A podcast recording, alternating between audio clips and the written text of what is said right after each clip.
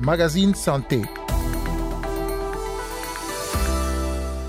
Sensibiliser, prévenir pour éviter que des millions de personnes tombent malades et décèdent. Selon l'Organisation mondiale de la santé, environ 537 millions de personnes adultes vivent actuellement dans le monde avec un diabète. Désormais, l'accent est de plus en plus mis sur la prévention, mais aussi l'accès aux soins. Et on en parle avec le docteur Julie Patricia Camouni de l'ONG Santé Diabète. Mais dans les médias, on va se rendre en République démocratique du Congo pour voir comment est appliquée la politique de la maternité gratuite. Carola Signon au micro, vous écoutez le magazine Santé. Bonjour à toutes et à tous.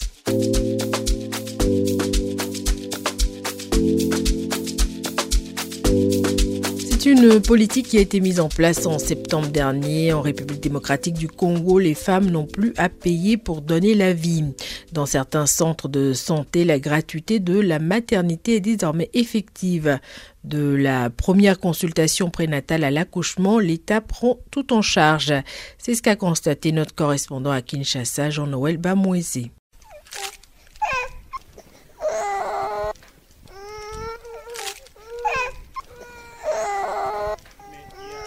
La gratuité de la maternité est vraie. J'ai accouché par césarienne. On m'a donné des médicaments. Je n'ai même pas donné l'argent. On m'a soigné très bien. Moi et mon enfant, nous sommes vraiment très bien. Ça s'est très bien passé. Je n'ai rien acheté pour les médicaments. Ça, c'est mon deuxième enfant. Le premier, je l'ai accouché aussi par césarienne. Patience Ilenda témoigne ainsi de l'effectivité de la gratuité des soins à la maternité. Nous l'avons rencontrée une semaine après son accouchement au centre médical opérationnel du Kanseta dans la commune de Lancélé dans l'est de Kinshasa. À présent que le manque d'argent n'est plus un obstacle qui empêche les femmes de se rendre à l'hôpital, d'abord pour les consultations prénatales et puis pour l'accouchement, elles sont désormais nombreuses à se présenter dans les centres de santé. Plamedi Mbouyi, qui a accouché également par césarienne, a aussi profité de cette gratuité. Pour l'opération, vraiment ça va. Les traitements aussi ça va. Et pour les pansements aussi, on est fait vraiment bien. C'est toujours gratuit on fait les césariennes gratuitement. Selon Roger Kampa, le ministre congolais de la Santé publique, l'État devrait prévoir chaque année des fonds nécessaires pour la pérennisation de la gratuité de la maternité. Comme je l'ai dit et je le répète, la gratuité, ce n'est pas un programme. C'est désormais comme ça que ça va être dans notre pays. C'est-à-dire que tout budget de l'État comprendra les fonds nécessaires pour que la mère n'ait plus de barrières financières pour accoucher parce que c'est un problème de survie de la mère et de l'enfant, mais c'est aussi un problème de survie de la nation. C'est également ça le souhait de la population congolaise. Le principe de la maternité gratuite est donc venu soulager d'une manière ou d'une autre les habitants de la République démocratique du Congo, un pays où tout coûte cher alors que les travailleurs touchent un salaire insuffisant. Solange Mafuta est enseignante dans une école primaire. C'est avec son maigre salaire qu'elle vient aussi en aide à sa petite sœur qui a accouché le mois dernier. Ce principe de la maternité gratuite est une très bonne initiative. C'est la deuxième fois que ma sœur accouche et la première naissance m'a vraiment coûté cher tant que mon salaire d'enseignant est vraiment insuffisant pour moi-même. Et j'ai aussi des enfants pour lesquels je paie des études. Mais aujourd'hui, je me suis sentie vraiment soulagée comme je n'ai rien payé.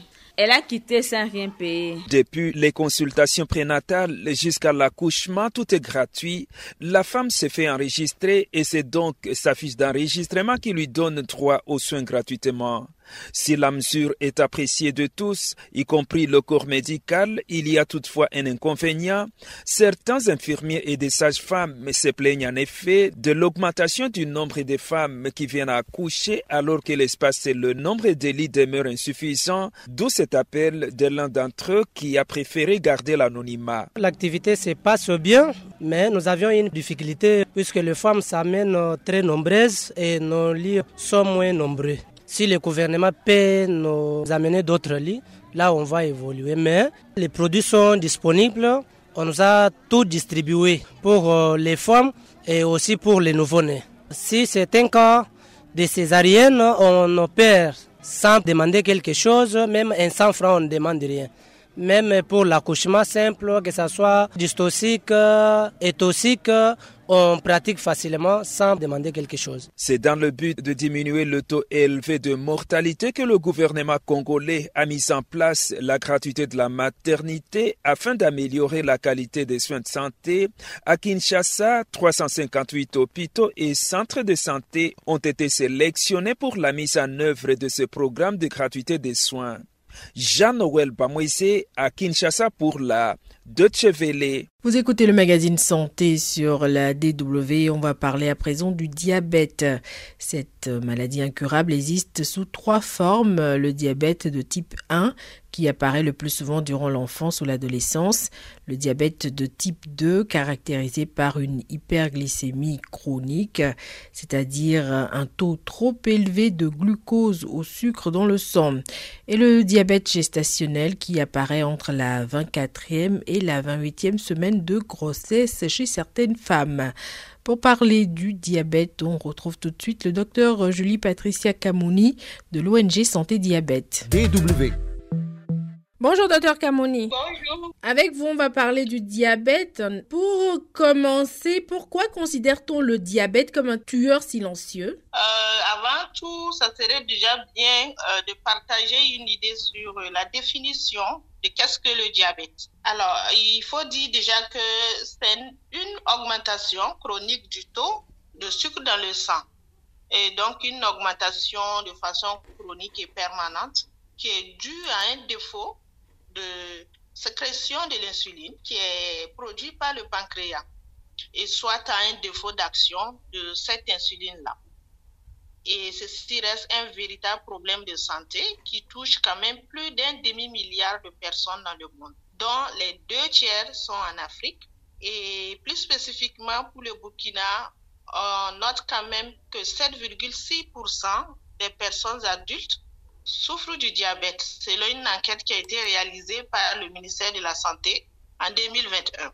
Alors, pour revenir déjà à la question pourquoi un tueur silencieux? Il est quand même surnommé tueur silencieux par les professionnels de la santé du fait que euh, le diabète entraîne beaucoup de complications qui sont de divers ordres. Ça peut être les maladies cardiovasculaires, les maladies rénales, les maladies des yeux et bien d'autres complications.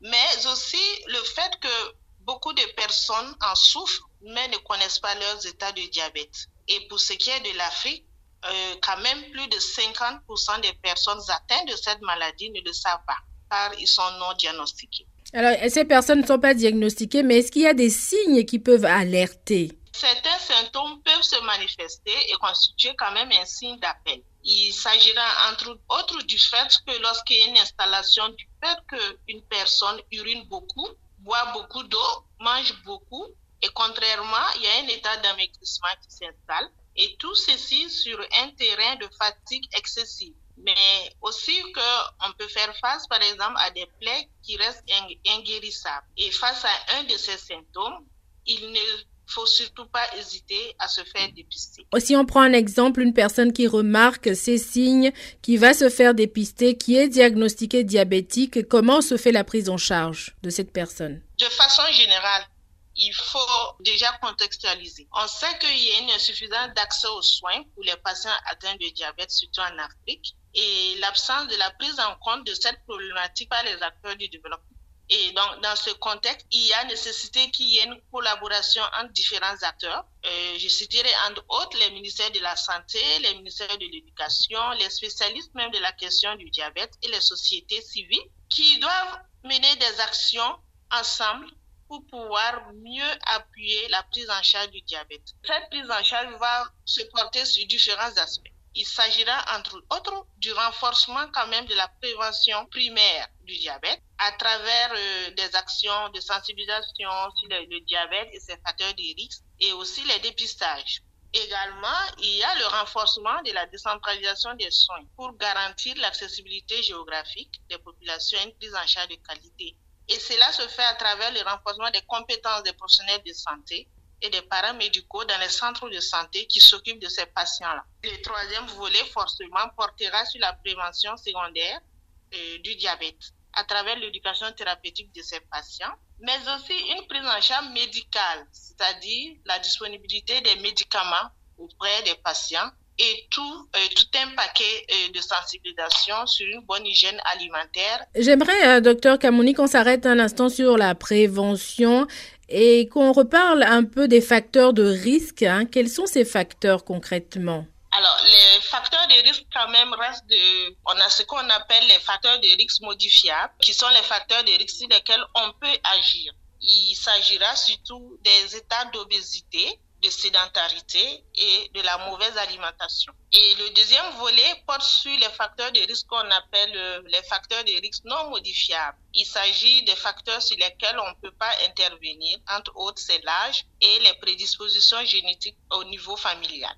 Et pour euh, finir, hein, docteur, euh, il y a aussi, quand on parle de diabète, on l'associe à la prise euh, d'insuline, mais l'accès aux soins reste difficile. Vous, vous l'avez évoqué. Qu'est-ce qu'il faudrait améliorer, notamment sur le continent africain, dans les pays africains, pour que les diabétiques puissent être mieux pris en charge? L'amélioration porte sur différents volets. Nous savons que face à la prise en charge d'un patient qui est diagnostiqué diabétique, il faut penser prise en charge holistique. Donc, une prise en charge qui va regrouper différents secteurs et donc qui reste une prise en charge pluridisciplinaire.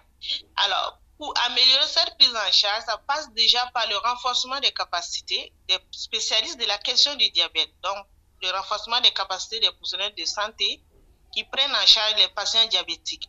Mais aussi, le deuxième volet qui reste très important, c'est de pouvoir quand même disponibiliser les médicaments auprès de ces patients et en plus de l'éducation thérapeutique qui reste très important pour pouvoir mener euh, une vie quotidienne euh, qui reste vraiment adaptée aux patients euh, qui souffrent de cette maladie-là. Et aussi qu'un des volets qui reste quand même important, c'est la prévention des complications lorsque on est diagnostiqué patient diabétique. Fait le lien justement avec l'éducation thérapeutique. C'est avec ces explications du docteur Julie Patricia Camouni de l'ONG Santé Diabète que prend fin ce numéro du magazine Santé. Merci pour l'écoute et d'ici au prochain numéro, prenez soin de vous.